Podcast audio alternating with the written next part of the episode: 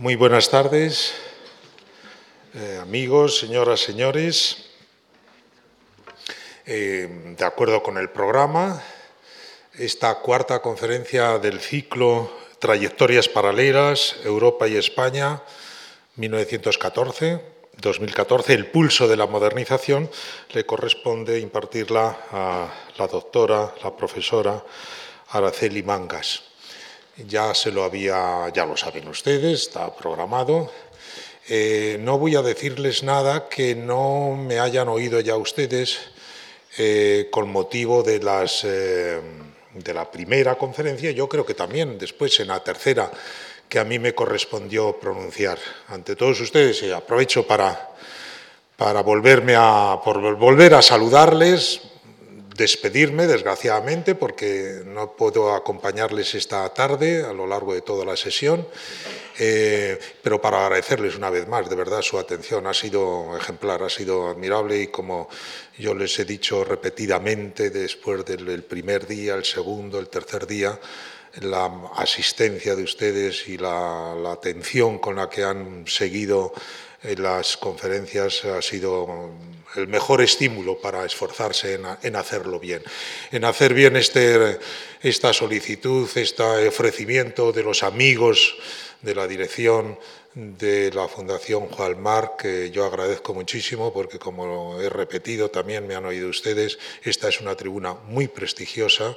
y hay que, a quienes vamos pasando por aquí, debemos hacer honor a una historia estupenda también, vuelvo a utilizar los adjetivos, ejemplar, admirable, que es la que reúne esta, esta institución y la que con una brillantez extraordinaria eh, le, da, le da continuidad a esa trayectoria histórica, le da continuidad la actual dirección Javier Gomá, el amigo Javier Gomá, don Javier Gomá y con su equipo de colaboradores. Eh, me corresponde nada más decirles algo sobre Araceli Mangas. A modo de presentación les decía que no me iban a oír ustedes nada, que ya lo hubiera dicho. Les hablé del primer día sin el detalle del currículum. Ahora les digo dos palabras sobre él. Que, iba, la, cuarta conferencia iba a ser un colofón magnífico de este ciclo, porque iban a, iban a, la iba a impartir una catedrática de Derecho Internacional Público y Relaciones Internacionales eh, con ya muy, muy apretada y larga trayectoria universitaria, estuvo 25 años de catedrática en esa buena universidad que es la Universidad de Salamanca, en la Facultad de Derecho, en la buena Facultad de Derecho que tiene la Universidad de Salamanca, una de las facultades de Derecho también más acreditadas, con más predicamento que tenemos en España, y allí ha dejado desde hace tres años ya se trasladó a Madrid, pero en Salamanca, me consta, por muchos colegas y amigos, ha dejado un testimonio estupendo de, dedicación, de, competencia, de entrega, de compromiso intelectual y ciudadano. Eh, ya verán cómo tienen ustedes esta tarde de alguna forma, de algún modo, eh, perciben muestras de esto que les digo. ¿no? El currículum eh, al modo que, de las presentaciones que, están, que, se hacen desde esta, desde este atril, desde esta tribuna. Ya se lo he dicho, catedrática durante 25 años, en, Salamanca, eh, también ahora ya en Madrid, en la Universidad Complutense, al mismo tiempo eh, titular de la cátedra Jean Monnet de Derecho de la, de la Unión Europea desde, desde 1991, por tanto ya va para, ¿cuántos? 23 años, ¿no? Esto, miembro del Comité de Siete Personalidades para asesorar a la Comisión Europea, fue nombrada miembro del Comité de Siete Personalidades para asesorar a la Comisión Europea para la Reforma el Tratado de Maastricht, doctor honoris causa por alguna universidad eh, iberoamericana, autora de varios libros y de más de 150 artículos en revistas especializadas, que dice muy bien, con esto termino porque no me de extender, dice muy bien de, lo que es un verdadero profesor universitario, buen docente, pero buen investigador. No se cuentan sus obras fundamentalmente por las obras unitarias, los volúmenes que van saliendo, sino por los artículos de investigación en revistas, en, revistas especializadas que tienen menos recorrido un poco ante el gran público, que, digamos, o que tienen, que tienen menos, menos proyección en los medios, etcétera pero que es el artículo de investigación en revistas, en revistas especializadas, es donde el buen profesor universitario va añadiendo conocimiento en su, en su, en su respectiva área de conocimiento, en su respectiva área de estudio. ¿no? 150 artículos, muy pocos profesores universitarios, estos españoles tienen ese volumen de, ese volumen de aportaciones de investigación en páginas de revistas especializadas. Bueno, pues eso que es estupendo, que yo de verdad me alegro como coordinador, como responsable inicialmente de este ciclo de conferencias. Le agradezco muchísimo a Araceli Mangas que su, generosa disponibilidad para el, cierre, para el colofón. Por otra parte, permítanme que se lo diga también, esto, la programación de esta querida eh, Fundación Juan Marc, bueno, alcanza el grado de de excelencia también en cuanto al sentido de la oportunidad. Para una conferencia que se llama Europa, España ante otra encrucijada histórica, poderla pronunciar esta conferencia dos días después de las elecciones eh, del 25 de mayo, bueno, pues supone un, bueno, un plus, de, además de, apostar por buenos contenidos, eh, sentido de la oportunidad, bueno, extraordinario, ¿no? Bueno, muchísimas gracias de nuevo a todos ustedes, muchas gracias a los amigos de la Fundación, a los responsables de esta estupenda fundación que es la Fundación Juan Mar, y muchas gracias, querida Arcelia.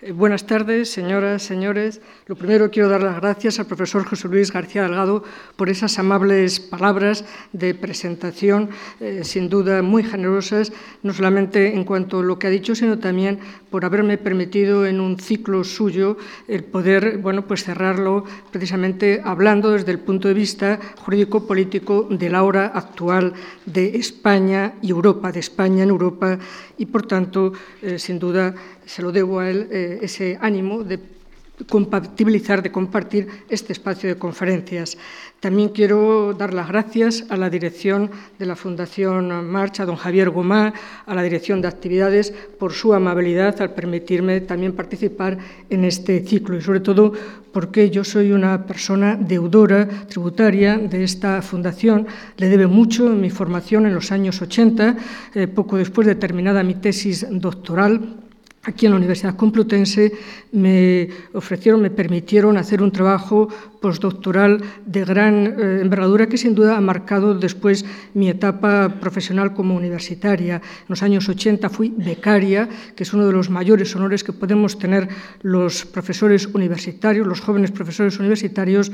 en los años 80, haciendo en aquel momento un trabajo sobre el impacto que iba a tener en el ordenamiento jurídico español la adhesión de España a las entonces comunidades europeas. Por tanto, sin duda, un trabajo que fue posible gracias a esta fundación. Todos sabemos, en realidad, toda la sociedad española, eh, todos debemos mucho eh, a la fundación en cuanto ha contribuido a la cultura y, en definitiva, al reconocimiento del debate amplio en la sociedad española.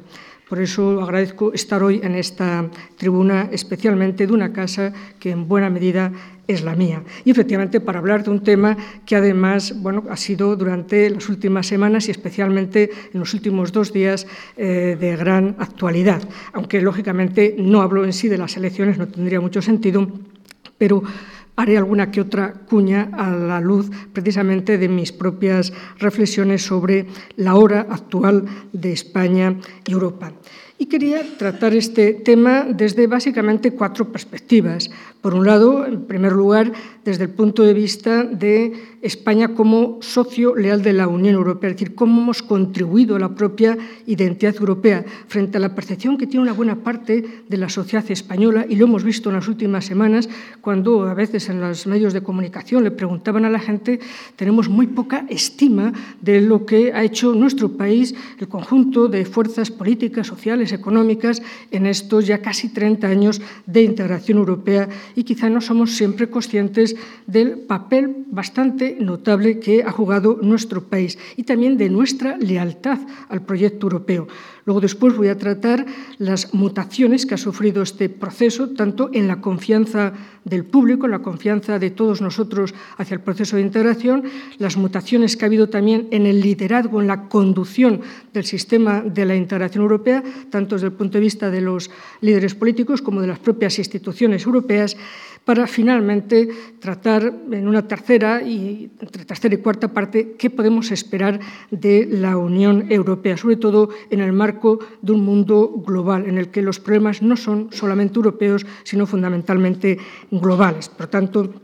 ese sería el eje para ver la encrucijada en la que se encuentra España dentro de la Unión Europea y la propia encrucijada de la Unión Europea de la que formamos parte. Y como les decía, parto de una consideración importante en relación con la actitud que ha tenido nuestro país en estos 30 años porque pocos países han sido tan leales, tan devotos de la integración europea como nuestro país. España ha sido un socio leal que ha compartido las mismas percepciones y los mismos compromisos con el proceso de integración europea que los estados fundadores. No hemos puesto en tela de juicio los, eh, digamos, los grandes objetivos de la integración europea, las grandes finalidades de la misma. Nuestra actitud colectiva, en conjunto, en perspectiva histórica, ha sido de plena confianza en la idea europea y, por tanto, nuestra contribución ha sido muy positiva para el propio fortalecimiento de la Unión Europea. Es más, se puede decir claramente que España ha sido un socio modélico, sobre todo cuando uno empieza a comparar con otros estados, eh, tanto de los antiguos incluso como de los que se adhirieron eh, con posterioridad a la propia fundación. En general, no hemos defendido intereses que no estuvieran, eh, digamos, en el equilibrio, en el marco de los intereses comunes. Es decir, hemos defendido intereses nacionales, pero siempre en el marco de los intereses comunes a todos. Nunca hemos tratado de manipular la construcción europea, como sí han hecho en algunos momentos otros estados. Hemos sido, por ejemplo, bastante más constructivos que Italia. Y cuando uno compara eh, la situación en la que determinados estados, según han ido adhiriendo, han ido creando una especie de caballo de Troya dentro de la Unión Europea, España jamás ha sido un caballo de Troya. Por ejemplo, el Reino Unido creó problemas en Maastricht cuando obligó finalmente a quedarse fuera, a que tuviera el privilegio de no estar dentro del sistema del euro, igual que Dinamarca. Incluso Suecia, cuando ingresó posteriormente, aunque tenía la obligación, ha conseguido de facto, se ha revelado y ha conseguido de facto estar fuera de la moneda única. También el Reino Unido consiguió estar fuera del sistema Schengen, el sistema de abatimiento de fronteras, de facilidad de la libre circulación. Dinamarca ha puesto muchos problemas, prácticamente está medio fuera del sistema de la política exterior y de seguridad común. Reino Unido, Chequia y, por ejemplo, también eh, Polonia han creado muchos problemas en cuanto a la extensión y la aplicación de la Carta de los Derechos Fundamentales. Eh, incluso, eh, por ejemplo, el Reino Unido y Chequia también se han quedado fuera, han conseguido autoexcluirse del Tratado de Estabilidad, Coordinación y Gobernanza. O piensen en la involución política que ha sufrido Hungría en los últimos años eh, y por no hablar de los problemas constitucionales que determinados problemas han generado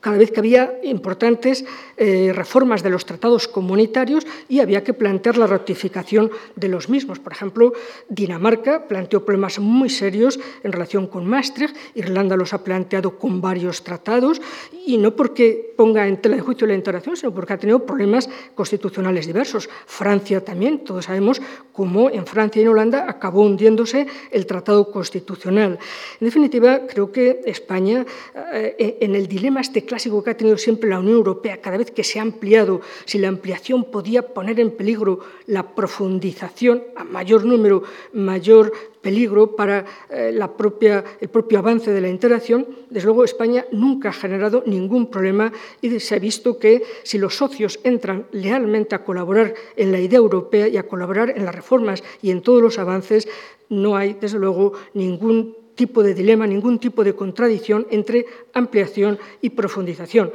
Pero naturalmente, si se entra para crear problemas como caballo de Troya, naturalmente muchas ampliaciones en la Unión Europea han sido un verdadero calvario para el propio proceso de la integración europea.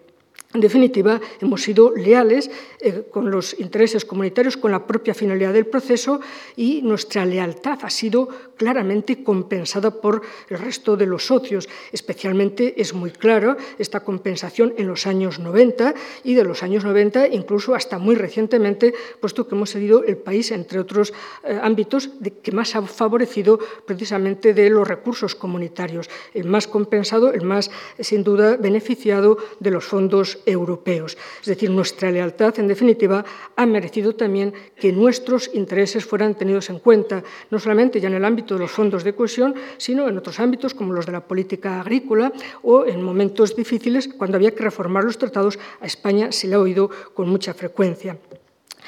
Quizá hemos sido leales, casi seguro, porque en realidad hemos colmado como pueblo, como sociedad, como Estado, las expectativas de democracia y bienestar que habíamos puesto en la Unión Europea. Porque, ¿qué representa España para nosotros como nación, como pueblo, como Estado? Pues sin duda eh, representa algo esencial. Se puede decir que desde hace ya mucho tiempo, posiblemente desde el declive, la decadencia española, en la segunda mitad del siglo XVII, generaciones y generaciones de españoles han anhelado anclar a nuestro país otra vez en, Europa. Es decir, es un deseo muy claro desde la segunda mitad del siglo XVII de nuestro país el reencuentro de España con Europa. Sin duda lo fue de los ilustrados en el siglo XVIII, lo fue también para los intelectuales liberales en el siglo XIX, para la generación del 98, igualmente para los intelectuales de la segunda mitad del siglo XX. El proyecto político y cultural de España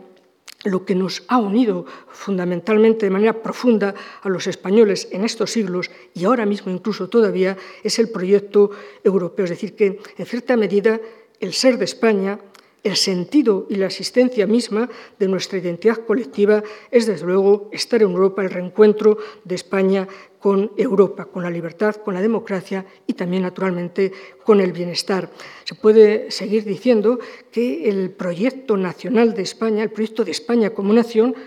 como nación soberana y unida, naturalmente, coincide con el proyecto europeo de integración. Hay una íntima relación para nosotros entre unidad europea y democracia. Democracia e integración ha sido claramente dos ideas que nos han unido durante generaciones y que además es un ámbito que comparte la opinión pública, comparten también las élites intelectuales, las políticas, sindicales y empresariales de nuestro país. Sin duda porque todos hemos visto en Europa durante mucho tiempo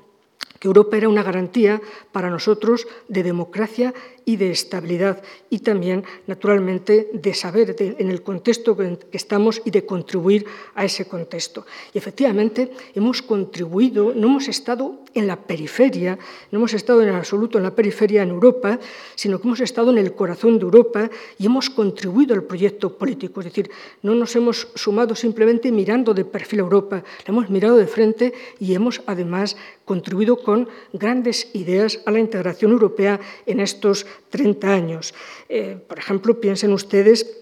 la iniciativa en favor del Estatuto de la Ciudadanía Europea. Es una contribución española y que el tratado ha recogido desde el año 93, el Tratado de Maastricht, y hay un estatuto, compartimos un doble vínculo de nacionalidad con el Estado y con la Unión Europea. Igualmente, hemos contribuido a la idea de la solidaridad, de que esto no solamente es un mercado, sino que hay que compartir solidaridad. Es verdad que la Unión Europea ya en los años, en concreto hacia el año 75, comenzó unas políticas de solidaridad, fue cuando se creó el Fondo Europeo de Desarrollo Regional, el FEDER, que en tantas carreteras y en tantas obras públicas vemos en nuestro país, sino que fuimos más allá, sino que se planteó por parte de España la necesidad de una cohesión económica, social y territorial y se inicia con nuestra aportación esas nuevas políticas de cohesión económica, social y territorial mediante grandes fondos estructurales y de los que sin duda nos hemos beneficiado nosotros, pero también han abierto un camino muy importante para ayudar a los países del Este. También nuestra preocupación por las regiones ultraperiféricas ha beneficiado sin duda a Canarias. En la época de la reforma de Ámsterdam, por ejemplo, España fue muy activa en los años 96, 97, 98 para que tuviéramos lo que hoy se llama el espacio de libertad, seguridad y justicia, un marco de fácil libertad, de fácil movimiento entre nosotros, pero también de ciertas garantías en cuanto a la cooperación policial, en cuanto a la cooperación judicial, civil y penal, para que este espacio no solamente favorezca a la gente honrada que se mueve libremente de un país a otro y que, desde luego, pueda, sin embargo, eh, impedir a quienes quieran aprovecharse de ese espacio, la delincuencia, por ejemplo, organizada. También nosotros contribuimos a que acabara finalmente la posibilidad de que se concediera asilo entre nosotros. Fue uno de los grandes también logros de nuestro país. En grandes reformas, como los tratados de Maastricht, de Niza, de Ámsterdam, de Lisboa. Ha habido grandes contribuciones por parte de España. Además, siempre España ha estado entre los países favorables al aumento de poderes del Parlamento Europeo, es decir, a una mayor democratización de la Unión Europea. Y también, por ejemplo, en relación con la gestión de crisis, en las acciones de política exterior y de seguridad común de la Unión Europea. Sin duda hemos, por tanto, revitalizado la Unión Europea y hemos hecho también eh, aportaciones importantes de cara a nuestros vínculos tradicionales con Latinoamérica. Conseguimos que Latinoamérica entrara en la agenda de la Unión Europea, pero a su vez nosotros nos hemos beneficiado extraordinariamente porque hemos ganado mucho peso en Latinoamérica precisamente por ser miembros de la Unión Europea. Y sin duda, para cerrar estas contribuciones, me gustaría decirles que quizá uno de los programas que todo el mundo conoce en los 28 estados y más allá de los 28 estados de la Unión Europea es también una idea española, es una aportación española. El programa Erasmus, del que tanto se habla, que todos lo conocemos, que ha hecho que la Unión Europea entre en el corazón de las familias de los 28 estados, bueno, pues es una aportación española de los primeros años, además de la pertenencia de España a la Unión Europea. En fin, creo que hemos aportado europeidad, en definitiva, hemos aportado una identidad europea y no hemos estado en absoluto en la periferia. En todo caso, hemos compensado, al menos nuestros dirigentes políticos, empresariales, eh, han, han, compensado en su política a lo largo de estos 30 años, más allá de los gobiernos, y es verdad que puede haber momentos de más pico y algunos valles, pero en el conjunto, en la perspectiva histórica, en estos 30 años, se ha conseguido, y es de las pocas cosas buenas que han hecho muy bien nuestros dirigentes en estos años, ha sido eh, superar el síndrome de la periferia y estar siempre en el corazón de Europa y estar siempre junto a los estados fundamentales en la integración europea, que son, han sido Francia y Alemania. Con ello, sin duda, pues hemos hecho de Europa nuestro propio proyecto nacional y hemos tratado así de conjurar muchos demonios internos. Hemos contribuido mucho, sí, pero también es verdad, y el pueblo español ha estado siempre detrás de esta, proyección de España en Europa, pero también hay que reconocer, y entro así en un segundo aspecto que les eh, anunciaba al principio, era la, las mutaciones que ha sufrido este proceso. Es verdad que la Unión Europea en estos años de crisis también, pero sobre todo desde la macroampliación, desde el año 2004, cuando se consuma el proceso de ampliación, cuando entonces, éramos 15 estados, 15 estados, hemos pasado en el año 2004 a ser 25, luego después más, Bulgaria, Rumanía y recientemente Croacia, hoy 28. Yo creo que en, estos, eh, en lo que va de siglo, podríamos decir en estos 14 años, entre la macroampliación y la larga crisis económica y financiera, ha producido mutaciones importantes en el proceso de la integración europea. Y se puede decir que, sobre todo en los últimos cinco o seis años, la Unión Europea que existe no es la que conocíamos antes, es decir, ha habido cambios importantes. Una de esas primeras mutaciones es precisamente en la falta de confianza en el proyecto europeo, es decir, ese apoyo que siempre tuvo eh, el sistema de integración europea en la opinión pública, en la ciudadanía, se quiebra. Pero es verdad que ya se empieza a quebrar en los años 80. Saben perfectamente que cuando se fundan las comunidades europeas fue incluso una exigencia de la calle, una exigencia de la gente que había sufrido la Segunda Guerra Mundial en los campos de prisioneros de guerra, en los campos de concentración, en los bombardeos, en fin, fue una exigencia de la calle en Europa en los años 45 al 48 al que esa petición masiva desde toda Europa que sin duda, digamos, la idea del movimiento europeo precisamente que se funda en el año 48 responde la creación de las comunidades europeas, es decir, es una respuesta de los Estados a una demanda eh, que la, opinión pública, la ciudadanía exigía entonces después de la Segunda Guerra Mundial. Por tanto, el apoyo de la ciudadanía en la fundación del sistema es muy claro. Pero en los años 80 se observa eh, que como consecuencia quizá de que ya se ha construido el mercado interior, de que ya se han abolido digamos, todas las, las barreras que había y que lo que hay es empezar a hacer políticas y el sistema se hace cada vez más complejo y hubo que hacer reformas institucionales importantes para dar más eficacia, más democracia a la Unión Europea, que se culmina después, a partir de la caída del muro de Berlín, con el Tratado de Maastricht, la Unión se hace muy compleja en los años 90 y se observa que empieza a haber desinterés, pero no desconfianza. En los años 80 y 90 hay un alejamiento, un desinterés, porque el sistema ya no se comprende bien, pero se confía en que el sistema es bueno. Otra cosa es que empieza a haber cierta crítica sobre la complejidad, la falta de visibilidad, la falta de transparencia del sistema. Pero insisto, en los 80, en los 90, no había desconfianza. Y lo que se observa con el cambio de siglo, macroampliación, y luego después con el estallido de la crisis, a partir del 2008, pues sin duda, sobre todo ya en los últimos años, al ver la mala gestión por parte de la eh, propia Unión Europea y de nuestros estados también, empieza a haber ya una clara desconfianza. Es verdad que la desconfianza hacia la política europea y los líderes europeos no es menor que la desconfianza que nos originan en muchos estados nuestros propios políticos nacionales, hacia la propia política nacional. Pero lo que se observa es que ya en este siglo cambia lo que llaman algunos eh, de una forma pues, un poco enrevesada, cambia el relato, cambia la narrativa. Es decir, hasta el año 2000, eh, a pesar del desinterés, todo el mundo eh, justificaba y creía en la Unión Europea porque efectivamente la Unión Europea había resuelto los grandes problemas de la segunda mitad del siglo XX. Nos había asegurado la paz, nos había asegurado la reconciliación entre europeos después de la terrible Segunda Guerra Mundial y también nos había dado además bienestar, no solamente paz en el sentido de no guerra, sino mucha colaboración, mucha cooperación, mucha interdependencia entre nosotros y también, como les digo, también mucho bienestar. Éramos el polo, y posiblemente todavía seguimos siendo, a pesar de la crisis, uno de los polos de bienestar y de prosperidad, además de paz, más importantes del mundo. Entonces, bueno, pues había desinterés, pero se sabía que había funcionado. El problema es que ahora, en los últimos años,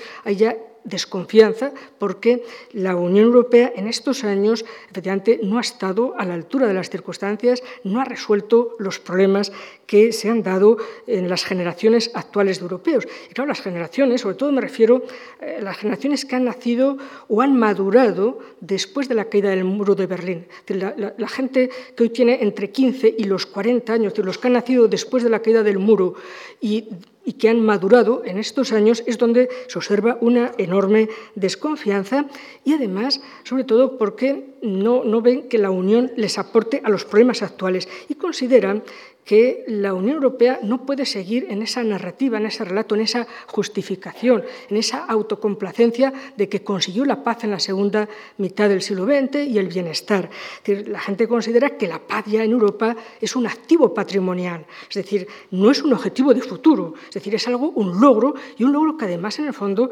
la gente sabe que gracias a la Unión Europea es un logro bien adquirido, es decir, forma parte del acervo, forma parte de nuestro patrimonio. No tenemos la menor sospecha, la menor temor de que pueda haber una guerra entre nosotros como las que hubo a lo largo del siglo XX o del siglo XIX y, naturalmente, podemos volver atrás por lo menos hasta antes de los romanos. Europa, en ese aspecto, la Unión Europea ha cumplido ese cometido. Pero, como les decía, no se puede vivir la Unión Europea, es verdad, de cara a estas generaciones nuevas, no puede vivir de las rentabilidades pasadas, que como es sabido, como ciertos anuncios de productos financieros, no garantizan efectivamente las futuras. Y la gente joven y la gente que ha madurado en estos años se encuentra que hoy los problemas son otros, el problema hoy no es el peligro de guerra, sino el problema hoy puede ser el empleo, puede ser el bienestar, puede ser el garantizar a los hijos un mejor porvenir. Y estamos ante una de las generaciones que efectivamente no puede garantizarle a sus hijos que pueda vivir mejor que ella o que sus abuelos. Es decir, se ha roto esa cadena que daba una enorme confianza a todos en la Unión Europea porque todas nuestras generaciones anteriores, de nuestros abuelos, de nuestros padres, hemos podido vivir todos un poquito mejor. Y esa cadena de confianza, es decir, la perspectiva de un futuro mejor, se rompe y, por tanto, en cierta medida, la Unión Europea no nos resuelve, de momento, creemos, estos problemas y parece que se nos ha venido abajo. En cierta medida, hoy la opinión pública, la ciudadanía en toda Europa, cree que la Europa de los grandes proyectos, la Europa existencial, la Europa finalista, la Europa que ha habido durante estos 50 años volcada en la propia construcción del edificio europeo, ya no tiene que pensar en grandes ambiciones de futuro del edificio, diríamos, constitucional y político, que ya está construida Europa y que Europa tiene que dejar de mirar a 40 o 50 años, sino que tiene que empezar a resolver, a ser una Europa instrumental, no una Europa eh, finalista, una Europa existencial de los grandes valores, de los grandes proyectos, sino simplemente que resuelva buena parte de los problemas que la gente tiene hoy. De todas maneras, eh, esta idea de la desconfianza eh, es verdad que sigue existiendo, pero también creo que los resultados, y aquí sí que voy a hacer una pequeña cuña en relación con los resultados electorales, porque creo que los resultados electorales, aunque todos estábamos muy preocupados, eh, la verdad es que hay cierto alivio en relación con los mismos. Por un lado, se hablaba, todos los medios de comunicación, todos pensábamos que efectivamente iba a haber una caída estrepitosa. La caída libre ya empezó en el siglo XXI, es decir, ya en las elecciones del 99, cuando empezamos a ver la llegada de la macroampliación, una parte de la ciudadanía empieza a desconfiar de los efectos posiblemente negativos y efectivamente negativos, como ha sucedido de las macroampliaciones, de esta entrada en tropel de 10 estados en el año 2004, de dos en el 2007 y uno recientemente en el 2013. Eh, también es verdad que luego en el año 2004, cuando estos países ingresan, es cuando se observa una caída estrepitosa, estrepitosa en la participación electoral. Y ha vuelto a ocurrir ahora en el 2014. Bien, eh, y por supuesto en el 2009 también. Es decir, se observa que la caída ha sido importante, pero no en las elecciones del 2014. Es decir, que en estas elecciones, por lo menos, el alivio es que, a pesar de los augurios, malos augurios que había, no ha caído. Es más, se ha contenido. Incluso en algunos estados ha subido. Y también que hay que ir a ver qué es lo que ha ocurrido, por qué participa en la media europea, como saben, ha sido del 43,10. Hemos subido un poquitín respecto de hace cinco años. En España incluso un punto entero hemos subido respecto de las elecciones del 2009. Pero también me gustaría que si tienen oportunidad de entrar en la página web del Parlamento Europeo o en, distintos eh, medios que pueda haber en la red, hagan el desglose de quién es el culpable de que haya solo ese 43% y que se haya mantenido en todo caso, que no haya ido la caída libre, porque hay que reconocer que desde que comenzaron las primeras elecciones al Parlamento Europeo en el 79, es verdad que desde el 79 hasta el 2014 siempre ha bajado un poquito. La caída libre empieza, como les he dicho, en el siglo XXI, ¿no? pero en estas se ha contenido y cuando uno hace el desglose, desagrega los datos, tanto en las elecciones anteriores como en estas, observa que la culpa, la culpa no es de los estados que hemos formado parte de la Unión antes del siglo XXI, es decir, los 15 que estábamos, los 15 más homogéneos que estábamos, es decir, los seis fundadores, más el Reino Unido, Dinamarca, Irlanda, eh, España, Portugal, Grecia, los estados que en definitiva entramos en el siglo XX, que entramos pausadamente, que entramos concienzudamente, eh, convencidos de la idea europea, ahí se sigue manteniendo un nivel alto. Es decir, si se pudiera separar de los del este, que son los que nos crean el problema de las cifras, se puede decir que en los viejos estados de, digamos, la vieja Europa, sobre todo utilizando esa imagen de los americanos hace unos años, la vieja Europa respecto a la nueva Europa, los del este, la Europa del oeste, tenemos una media global del, 55%, lo que significa que España, dentro de la vieja Europa, es verdad que nos descolgamos últimamente algo del resto de la vieja Europa, pero el problema, el problema lo originan los nuevos estados de la Unión Europea, los que han ingresado en este siglo XXI, los estados, eh, la mayoría del antiguo eje comunista. Pueden ver, por ejemplo, cómo hay países como Eslovaquia con un 13%, es decir, un 97% de un 87% de abstención. Hay países como Polonia, como Chequia, eh, que tienen un, un 18, un 20, un 22% de participaciones, es decir, que hay un 80% de abstención en esos países y son los que hacen que baje la media europea al 43%. Pero insisto, en la vieja Europa hay estados que están por encima del 60%, incluso en países que ha bajado bastante, en Italia están en el 60%, es decir, están por encima de nosotros un 15%. Por tanto, eh, el hecho de que haya habido eh, una extensión importante en Europa hay que levantar el pelo y ver realmente lo que ha sucedido. Y sin duda, los de la macroampliación son países que demuestran, entre otros aspectos, que no tienen una clara percepción, lo cual es legítimo, cada uno es libre de tener la idea y la conciencia europea que quiera, pero está muy claro que no han percibido en qué consiste la finalidad política de este proceso. También me gustaría hacer unas consideraciones en relación con las elecciones en cuanto ya no a la participación, que es de alivio en el fondo, insisto, sino también en cuanto a la composición del Parlamento Europeo. Eh, creo que si digamos, aislamos Francia, que es preocupante eh, esa llegada de un partido de extrema derecha y que sea el primer partido de un país fundador, del país líder de la integración europea, si hacemos abstracción, que es mucha abstracción, pero si hacemos abstracción de Francia, en el fondo la extrema derecha está contenida en Europa, son casos aislados. lo de Alemania no debe perturbarnos el que llegue un eurodiputado nazi, porque en realidad eran los mismos votos que había tenido en otras elecciones, pero ha cambiado allí el umbral mínimo como consecuencia de un cambio en la jurisprudencia del Tribunal Constitucional. Y sobre todo porque hay un grupo, un núcleo muy importante que oscila entre 550 y 575 diputados del total de 751 que comparten la idea europea, que son claramente europeístas, naturalmente con, a partir de sus ideologías, su forma de entender Europa, pero que no ponen en tela de juicio ni la idea europea ni las finalidades. Por tanto, digamos, tenemos una masa crítica, una masa muy importante en el Parlamento Europeo que da bastante tranquilidad para encarar los cinco próximos años. Naturalmente han crecido algo los eurófobos, los, eh, los eh, euroscépticos, han crecido algo, pero no tanto como se pensaba inicialmente. En todo caso, insisto, el núcleo importante, muy amplio del Parlamento Europeo son partidos con distintas, insisto, ideologías, pero desde luego todos ellos que participan de la, idea y de la finalidad eh, de la propia integración europea. Dejo esa cuña sobre los resultados electorales eh, para llevarles también cierto alivio y no tener esa idea tan derrotista de lo que ha pasado en estos días,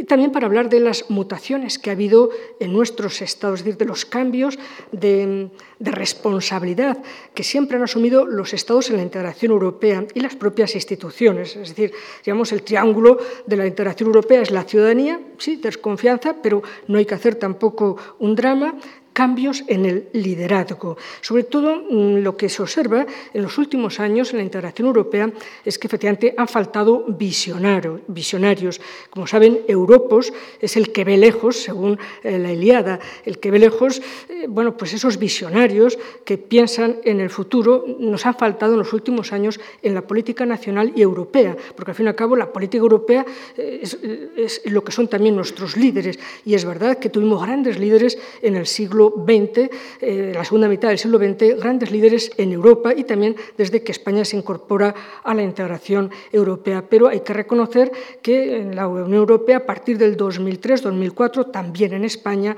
como todos sabemos, hay una caída importante en el liderazgo, en la ejemplaridad, en la capacidad para convencer y entusiasmar con ambiciones, con metas y exigencias. Y esto se ha observado mucho. Ya no tenemos los Roder, los Kohl, los Mitterrand, los González, incluso incluso los Thatcher, que también tenía su propia visión de Europa. Eran grandes personalidades, por no hablar de los eh, europeístas que había en los años 80. Había también un gran presidente de la Comisión, Delors.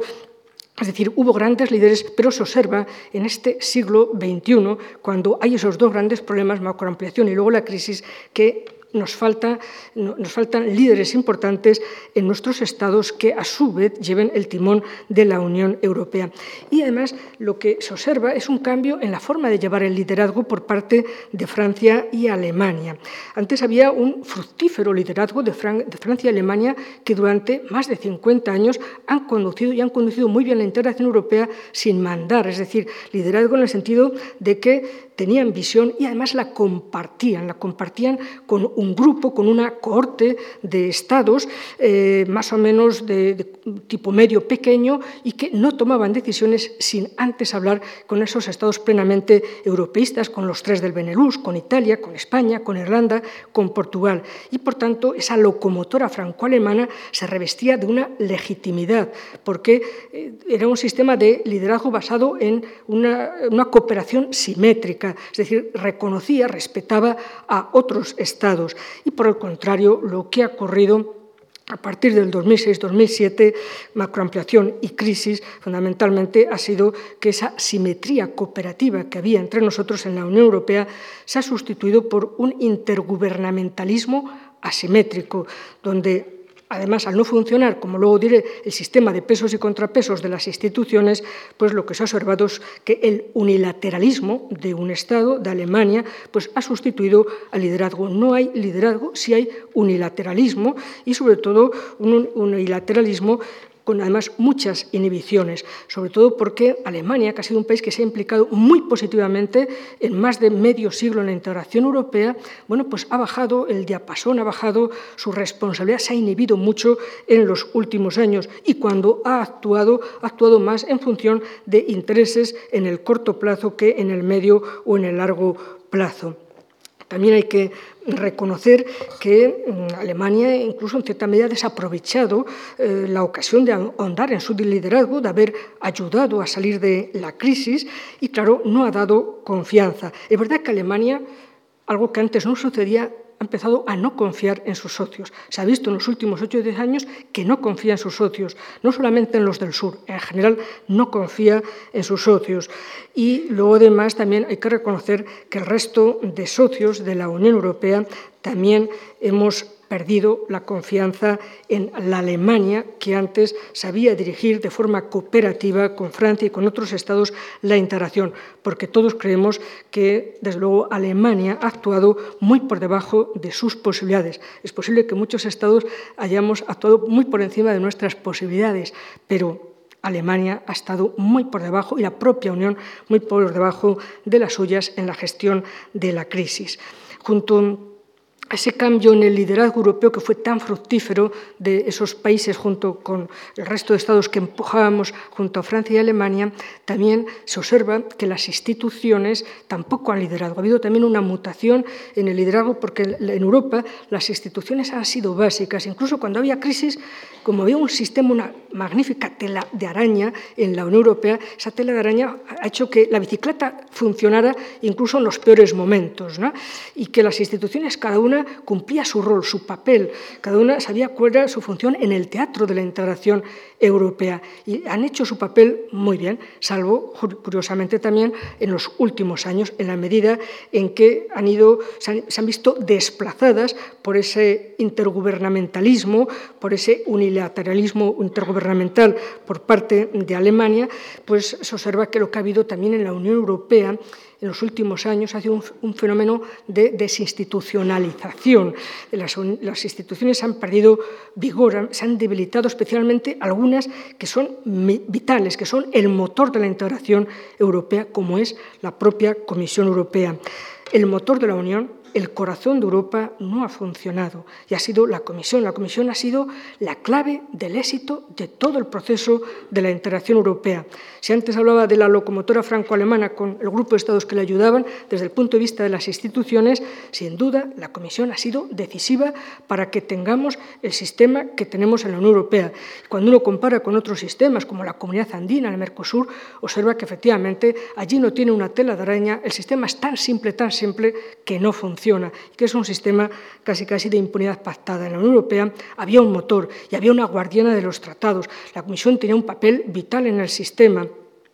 y no ha funcionado en los últimos años como consecuencia de que muchas veces los comisarios, la propia debilidad de la presidencia, eh, muchos comisarios, la propia debilidad, miraban más a los estados, miraban sobre todo a un estado cada vez que tenían que actuar, en vez de tomar iniciativas, tomar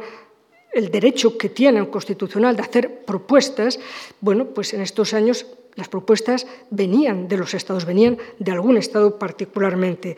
Eh, el corazón se ha debilitado tanto que ha faltado dinamismo a la integración y ha quedado en manos los hilos de varios estados la Unión ha ejercido, la Comisión ha ejercido su papel de impulso, a su vez papel de moderadora, de filtrar los intereses estatales. También hay que reconocer que el propio Consejo de Ministros, el Consejo de la Unión, el que se reúne todos, todas las semanas, los lunes y martes, pues con mucha frecuencia es el que ha debatido como si fuera la Comisión, incluso como tenían las instrucciones desde el Consejo Europeo, desde los jefes de Estado, pues prácticamente eran los que le daban las instrucciones a la Comisión cómo tenían que hacerse las iniciativas legislativas. Es decir, se ha descabalado el sistema de pesos y contrapesos que hay en la Unión Europea, donde cada uno ejerce su papel en este teatro de la Unión Europea y, por tanto, si una institución ya no ejerce el suyo y se lo arrebatan otras, se crean unos desequilibrios muy graves en el proceso de la integración. También hay que reconocer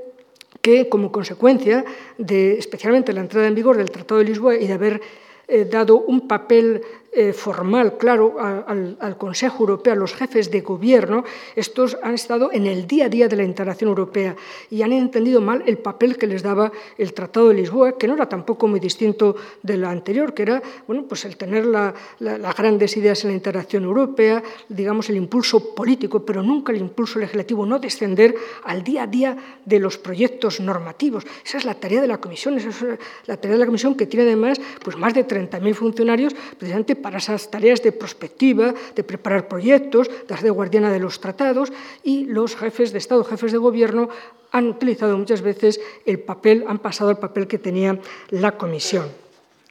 Eso, sin duda, ha creado problemas muy graves en la gestión de la crisis porque la Comisión no ha estado a la altura de las circunstancias y el Consejo Europeo ha sido muy lento como consecuencia de estar formado por los 28 jefes de gobierno muy lentos para la toma de decisiones, que es verdad que se han ido tomando, pero con mucha lentitud y a veces incluso no siendo conscientes de las nuevas crisis que se venían, como la de las deudas soberanas, no fueron conscientes de esa, crisis que llegó hacia el año 2009-2010. En fin, es importante, por tanto, tener en cuenta que al no tener un entramado institucional nos ha fallado esa red de salvación, por tanto, que eran las instituciones en la Unión Europea. Se ha planteado cómo se podría resolver este problema y ustedes habrán visto a lo mejor el debate en algunos medios de comunicación, aunque muy poco ha salido o nada o nada en la campaña en España. Eh, pero efectivamente hay un problema de fondo, saber si, las carencias que ha demostrado el sistema institucional en los últimos años, esa falta de liderazgo y también para rescatar esa confianza de la opinión pública, el problema es que la Unión Europea le falta un tratado, es decir, necesitamos alguna reforma de los tratados, ver dónde hay lagunas y, por tanto, dar más atribuciones a la Unión Europea. También otros, por el contrario, ah, habrán visto que algunos estados consideran que quizá el problema no es tanto de nuevas atribuciones, en favor de la Unión Europea, sino posiblemente incluso de una devolución de competencias, de, digamos que vuelvan de un redimensionamiento de las competencias europeas y que vuelvan a la esfera nacional, autonómica, etcétera, en definitiva, internamente. Se trata, por tanto, de si hay que apuntalar el bloque de transferencias con más transferencias, esa idea de más Europa, que a veces se simplifica de esa manera, o por el contrario, incluso menos Europa. Es verdad que hay otro debate también, aquellos que consideran que el problema no es ni más ni menos, sino una mejor Europa. Pero esos son términos que simplifican mucho los problemas que tiene ahora mismo la construcción europea como consecuencia de esas grietas que se han visto en estos años. Europa necesita o le sobra un tratado.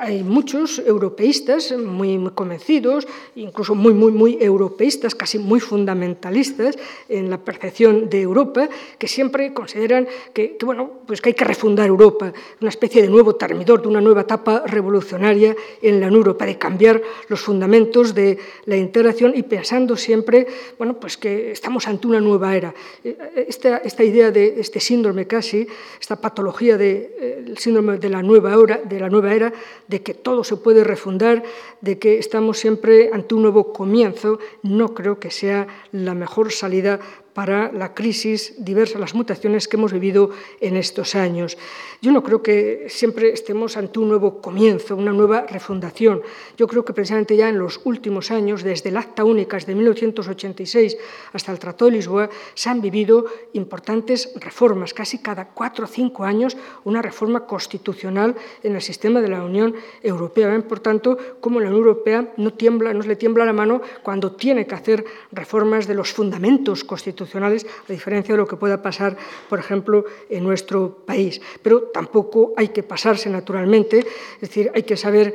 qué, problemas tenemos, eh, por qué han surgido estos problemas y quizá mm, no estar siempre en la frustración de una constante refundación de Europa. yo creo que se han hecho muy bien las cosas en materia constitucional en los últimos años en la Unión Europea, desde, insisto, desde la reforma de Maastricht, desde la caída del muro de Berlín, se han hecho muy bien las cosas, se han ido haciendo las reformas cada cinco o seis años y suficientes posiblemente para los próximos años. Y que no se trata de estar siempre con una idea de una Europa movediza, de una Europa en constante mutación. El edificio institucional comunitario necesita asentarse. Y el problema, lo que ha pasado en estos años, lo he comentado, no es un problema de los tratados, no es un problema jurídico, es un problema de un mal funcionamiento, de un mal uso y de un, una mala utilización de los poderes que se han dado a las distintas instituciones. Es decir, ha habido cambio en los roles en el teatro de la Unión Europea y posiblemente lo que tienen cada uno es que volver a leer su papel y ahora es un momento importante, sobre todo con estas elecciones al Parlamento Europeo, que condicionan, que crean un vínculo entre los resultados electorales y la Comisión Europea en cuanto gobierno, no de un partido, pero de un gobierno eh, amplio, abierto a todo el espectro político europeo, como se ha hecho en los últimos años. Entonces es un buen momento para que se recuperen los papeles, el Consejo Europeo modere los suyos y deje al resto de instituciones eh, eh, pronunciarse y hacer cada una su juego. También es muy posible que debido a ese, esa falta de confianza de la opinión pública, quizá la opinión pública eh, y la forma de atraerla es que repensemos, que reflexionemos, sobre todo quienes tienen las grandes competencias en la materia, pero todos reflexionemos qué hace la Unión Europea y qué podíamos hacer nosotros. Es decir, que la Unión Europea no puede estar en todos los ámbitos, que la Unión Europea no puede ser como una mancha de aceite que invade todos los ámbitos de nuestra vida social, económica, política y jurídica y que tiene que haber una suerte de especialización que tiene que centrarse en determinadas competencias, que no puede estar compitiendo, sobre todo porque es muy confuso para la opinión pública cuando ve que en determinadas materias tiene competencia su ayuntamiento, tiene competencia su comunidad autónoma, tiene competencia su Estado y tiene también competencia eh, Europa, Bruselas. Entonces, claro, a la hora de exigir responsabilidades, ya sabemos lo que ocurre aquí, todo a Bruselas. Y entonces muchas veces no está claro y la opinión pública, especialmente cuando vota, lo que debe hacer es, efectivamente, es pedir responsabilidades. Y claro, a veces el problema es que no sabes qué responsabilidades le tienes que pedir en las municipales, cuáles en las autonómicas, qué en las nacionales y qué en las europeas. ¿no? Entonces, la Unión Europea quizá haya que pensar si todas las competencias que hoy tiene son las adecuadas para digamos, la dimensión europea de los problemas. Es decir, que lo tenemos que pensar fundamentalmente en esa idea que en Europa se llama el principio de subsidiariedad y hacerlo real, efectivo, y ver que solamente debería actuar cuando el problema tiene una dimensión europea y que además la Unión Europea es más eficaz, pero vinculado que el problema es europeo, esa es la clave, y no entrar a regular problemas que podrían ser regulados por nuestros ayuntamientos, nuestras comunidades autónomas, nuestro propio gobierno nacional.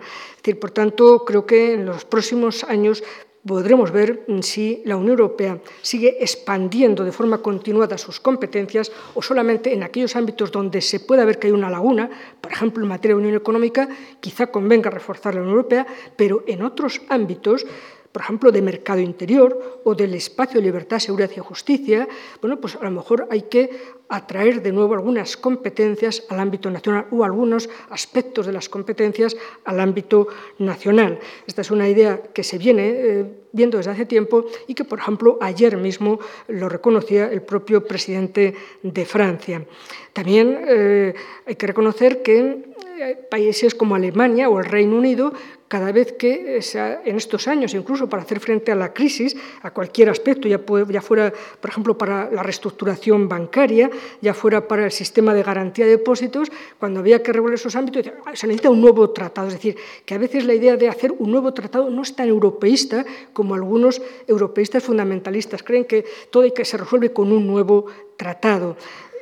se puede observar cómo estos dos países tan distintos entre sí en su percepción de Europa, Alemania o el Reino Unido, cada vez que había que tomar normas de derecho derivado para hacer frente a la crisis, el obstáculo que ponían decían, eso no se puede hacer mediante un reglamento, una directiva, una decisión. Hay que hacer un nuevo tratado. Luego, finalmente, bueno, pues los juristas, etcétera, ya eh, convencieron de que una interpretación adecuada de los tratados que tenemos, es decir, que a Europa no le ha faltado ningún tratado en la crisis, le habrá faltado liderazgo, le habrá faltado voluntad, le habrá faltado eficacia, pero el problema no es de las normas fundamentales de la Unión Europea. Y, por tanto, muchas veces cuando se está pidiendo un nuevo tratado, posiblemente estemos ralentizando otras decisiones y además perdiéndonos en grandes debates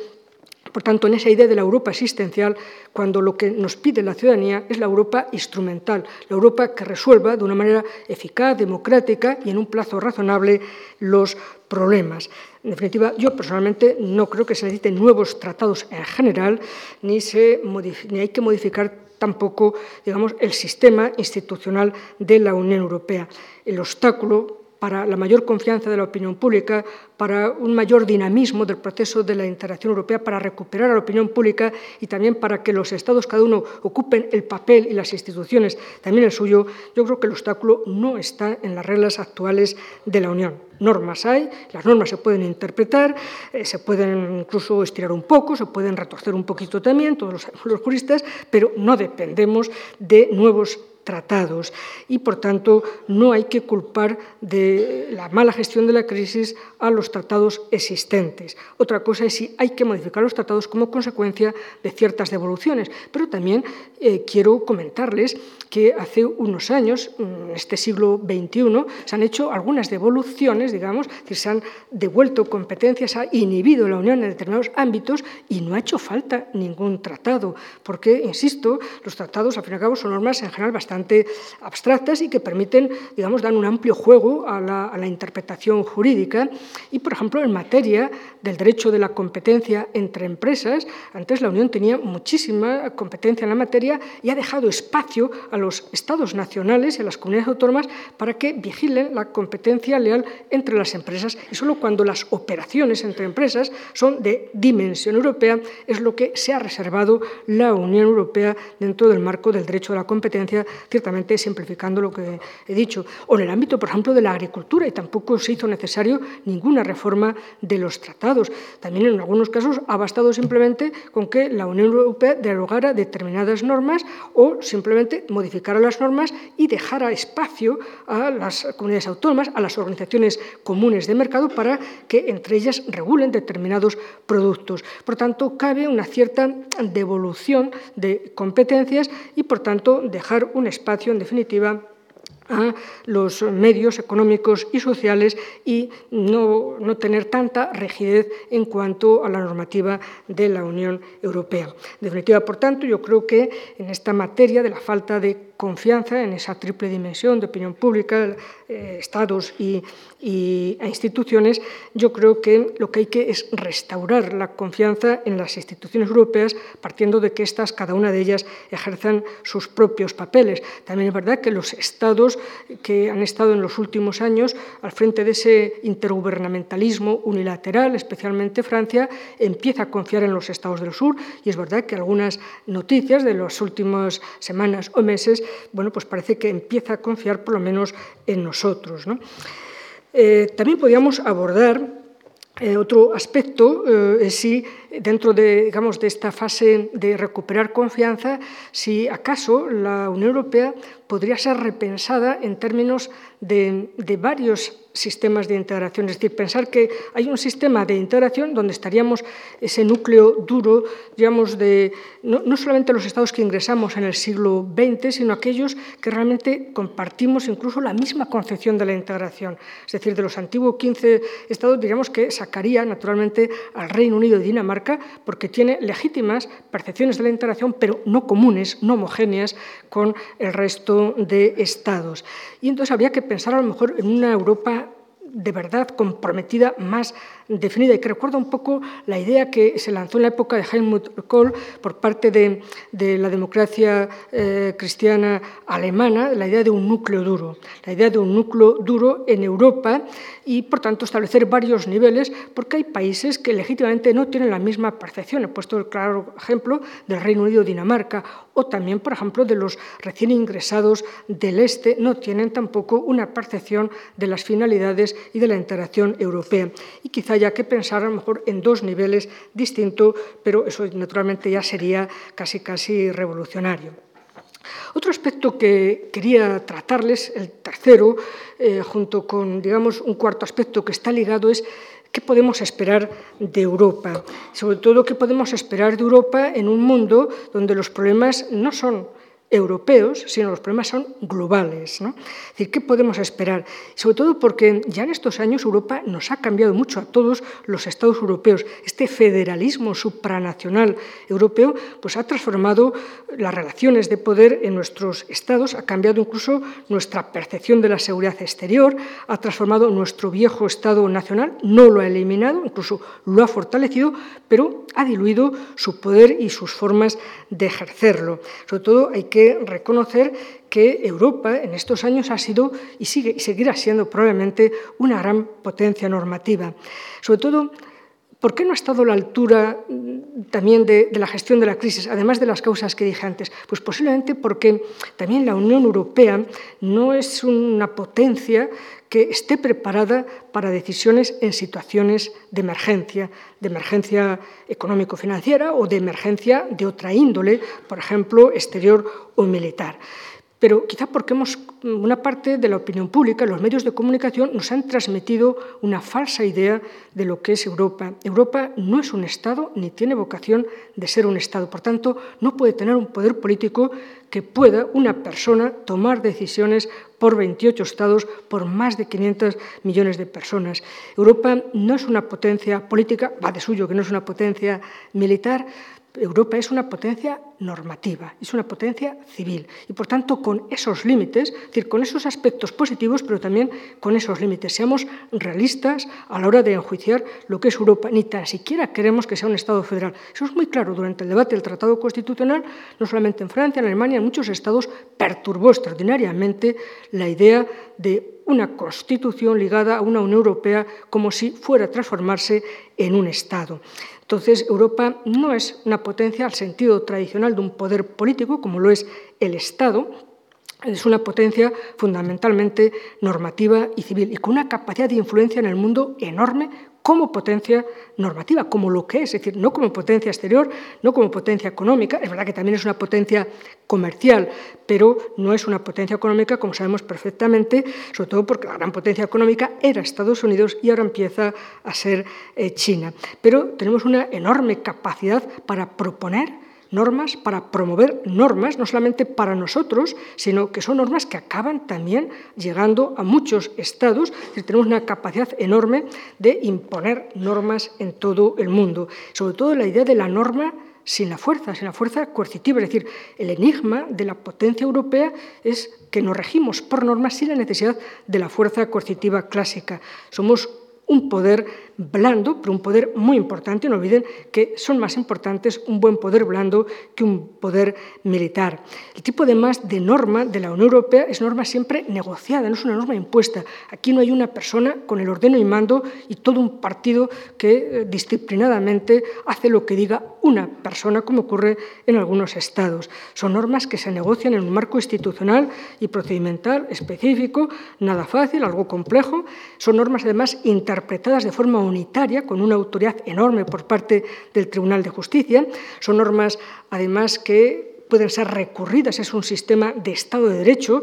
hay un control de la legalidad importante, por tanto tenemos una gran fe en la norma y en que, llegado el caso, será anulada o será interpretada en un determinado sentido. La Unión Europea es una potencia nueva, es un Estado regulador, es una potencia reguladora en el mundo y con mucho impacto exterior, como potencia normativa. Pero no podemos aspirar a otro tipo de potencia. Por tanto, una potencia basada en un orden de consenso, donde no se impone, sino que se negocia. Una concepción, es verdad, no hegemónica del poder y es verdad que no tenemos ese poder ejecutivo que algunos anhelan o que ven como paralelo pues, en Estados Unidos o en algunos otros sistemas, pero es que no somos un Estado, no queremos ser un Estado porque hay entidades muy fuertes, tenemos sentimientos muy importantes como españoles, como alemanes, como franceses y también como europeos. Y ese sentimiento principal, el nacional, desde luego no se puede eliminar de la noche a la mañana. Por tanto, no le pidamos mucho más a la Unión Europea de lo que es una potencia exportadora de normatividad y, por tanto, que crea un anillo de convergencia normativa en su seno y en su entorno, no lo olviden, en toda Europa y que nuestras normas acaban indirectamente afectando porque somos la primera potencia comercial del mundo. Todavía seguimos siendo y además lo venimos siendo desde los años 50. Entonces, nuestras normas tienen que ser tenidas en cuenta por todos los exportadores del mundo, por todos los países que quieran eh, vender algo aquí. Es verdad que este sistema tan, tan complejo hace que la gente no vea a veces las responsabilidades de la Unión Europea y que la Unión pueda ser lenta porque privilegia la negociación y el diálogo. En definitiva, la Unión Europea tiene mucho más que ver con con, digamos, con la justicia, con Temis, que con Marte, el dios de la guerra, o con Vulcano. Pero es además un, un, sistema muy democrático frente a la percepción tan amarga, tan extraña, que nos hacen sentir a veces los medios de comunicación y los políticos que no han dialogado, no han debatido nunca en ninguno de los debates sobre cómo Europa funciona y cómo incluso tan naturalmente puede mejorar. Pero el sistema de gestión, este sistema de poder blando, este sistema de creación de normas es un sistema muy democrático. Es decir, no tendrá el poder político que puede tener un Estado, pero la creación de normas es un sistema muy democrático, no es la tecnocracia. Y es más, ahora puede ser que a partir de estas elecciones sea todavía mucho más democrático en la persona, en la medida en que la persona que encabece el Ejecutivo Europeo, la Comisión, sea una persona que hayamos elegido en la urnas y dentro de los que considerábamos que iban a ser los futuros presidentes de la Comisión. No olviden que el Parlamento Europeo es un, Parlamento que otra cosa es que a veces sus miembros no tengan, eh, eh, digamos, conciencia del poder que tienen, también porque los partidos políticos suelen poner en los primeros puestos, curiosamente, a los peores y desgraciadamente se han quedado los mejores fuera los mejores de las listas españolas porque estaban prácticamente más atrás de lo que ha sido el umbral electoral. El Parlamento Europeo tiene importantes poderes legislativos. Se puede decir que en todos los ámbitos importantes en los que tiene competencia la Unión no se puede adoptar, nadie nos puede imponer una norma en la Unión Europea que no haya sido aprobada por el Parlamento Europeo y teniendo en cuenta que el Parlamento Europeo es el primero que ve los proyectos normativos y que sus enmiendas o las acepta el Consejo o no hay norma en la Unión Europea. Es decir, que el Consejo tiene al final que negociar las enmiendas con el Parlamento Europeo y, bueno, pues sí, a veces el Parlamento Europeo tendrá que transigir, retirar algunas, pero la palabra última en el fondo en el sistema está basado en el Parlamento Europeo y no en el Consejo. Lo único es que los medios de comunicación nunca nos hablan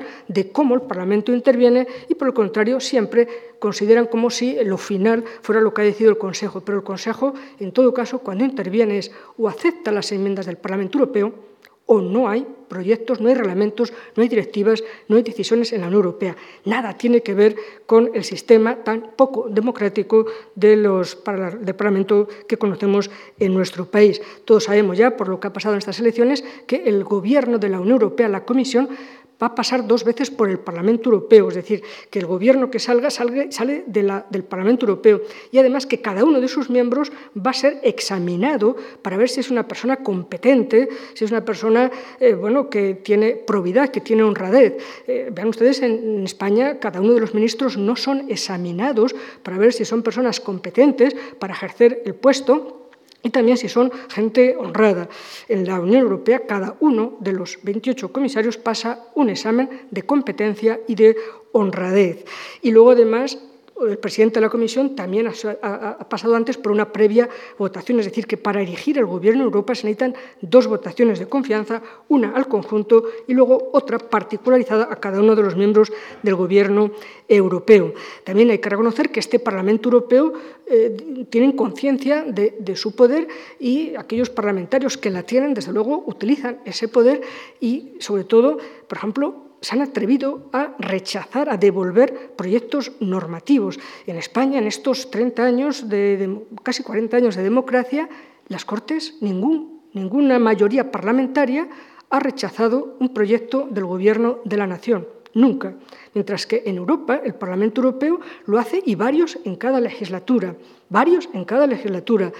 Igualmente, los presupuestos en España jamás han sido rechazados y el Congreso ha aceptado lo que le ha venido del Gobierno. Ha hecho sí algunas enmiendas, es verdad, pero ha aceptado lo que ha venido en el Parlamento Europeo en varias ocasiones en esta legislatura. Justamente el de hace un año lo rechazó y obligó a la Comisión a volver a hacer un nuevo proyecto de presupuestos. En la Unión Europea hay un verdadero control de las cuentas. Está obligado el Tribunal de Cuentas no esperar a cuatro años para cuando ya ha prescrito todo, sino el Tribunal de Cuentas de la Unión Europea está obligado en nueve meses, desde que se cierra el año, nueve meses después, tiene que presentar las cuentas y observar los agujeros, los problemas que ha habido en la Unión Europea. Son muchos los ámbitos en los que la Unión Europea nos podría dar una cierta lección de democracia y, desde luego, no son legítimas esas acusaciones de que el sistema de la Unión Europea es un sistema muy tecnocrático. Es más, es un sistema muy sensible. Piensen ustedes, por ejemplo, en ámbitos donde la Unión Europea, en relación, por ejemplo, con nosotros los españoles, ha actuado y ha actuado de una manera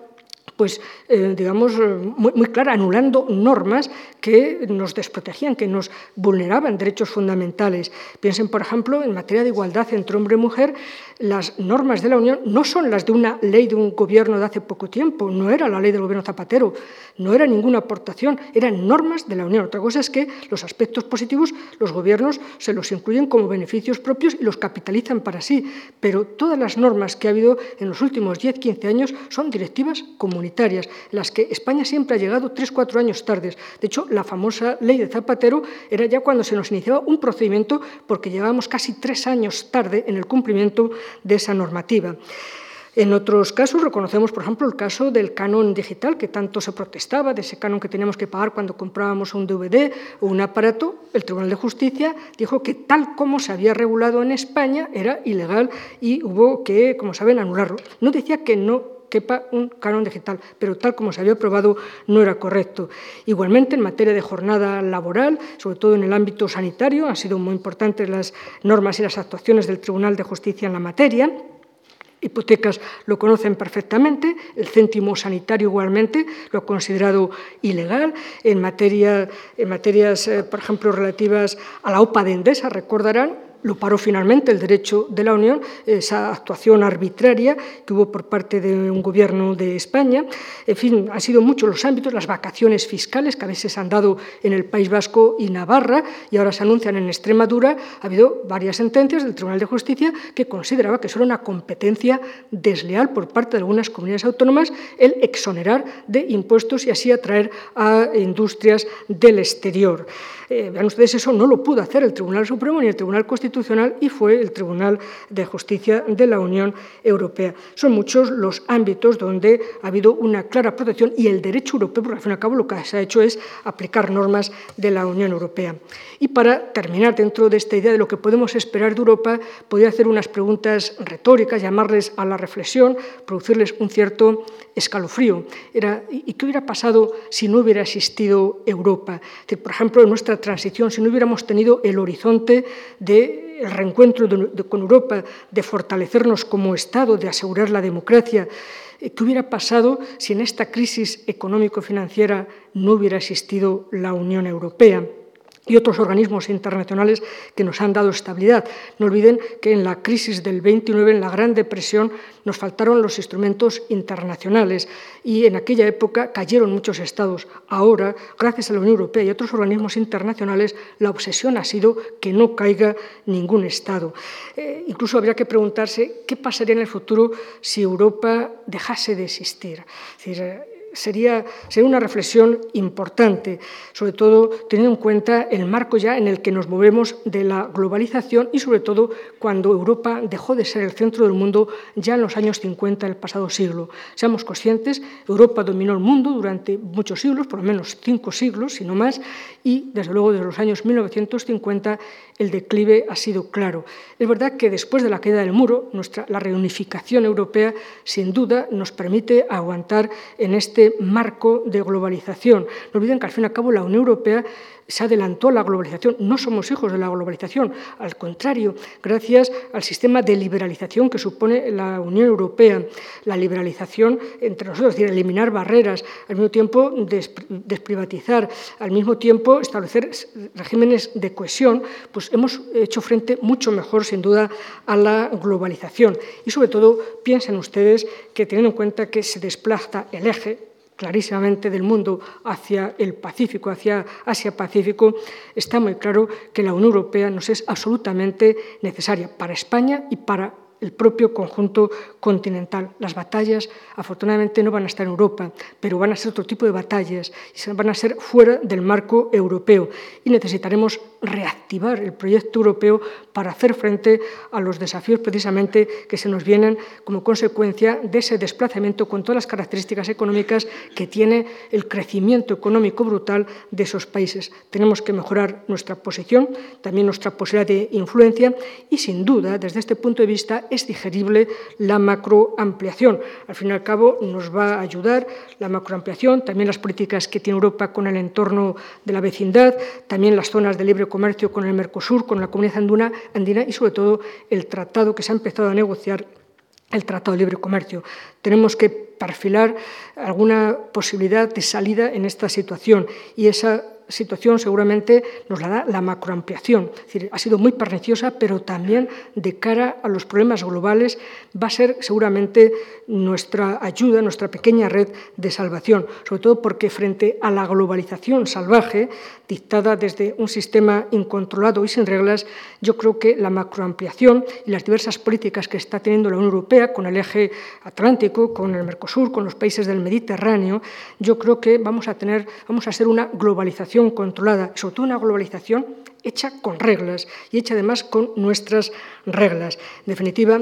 yo creo, y así termino, yo creo que el proceso de integración se puede reactivar, volviendo a los orígenes de los últimos años, volviendo a los equilibrios, sobre todo porque Europa siempre ha tenido pasión por los equilibrios entre el norte y el sur, entre el este y el oeste, entre los viejos socios y los recién llegados, entre los prósperos y los emergentes del este, entre el mercado, la libertad del mercado y las reglas. También un equilibrio entre la economía, sin duda importante, pero también el bienestar social.